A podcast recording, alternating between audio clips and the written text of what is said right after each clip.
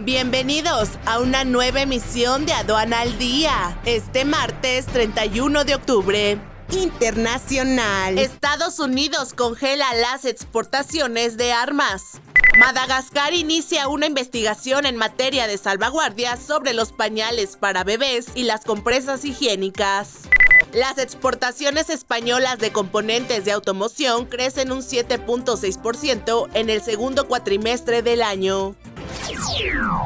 Nacional. Mantiene el gobierno de Durango monitoreo de operación de maquilas textiles en la laguna. Vehículos ensamblados impulsaron las exportaciones no mineras en México. México y Portugal anuncian corredor marítimo Coatzacoalcos-Cines. Este es un servicio noticioso de la revista Estrategia Aduanera. EA Radio, la radio aduanera.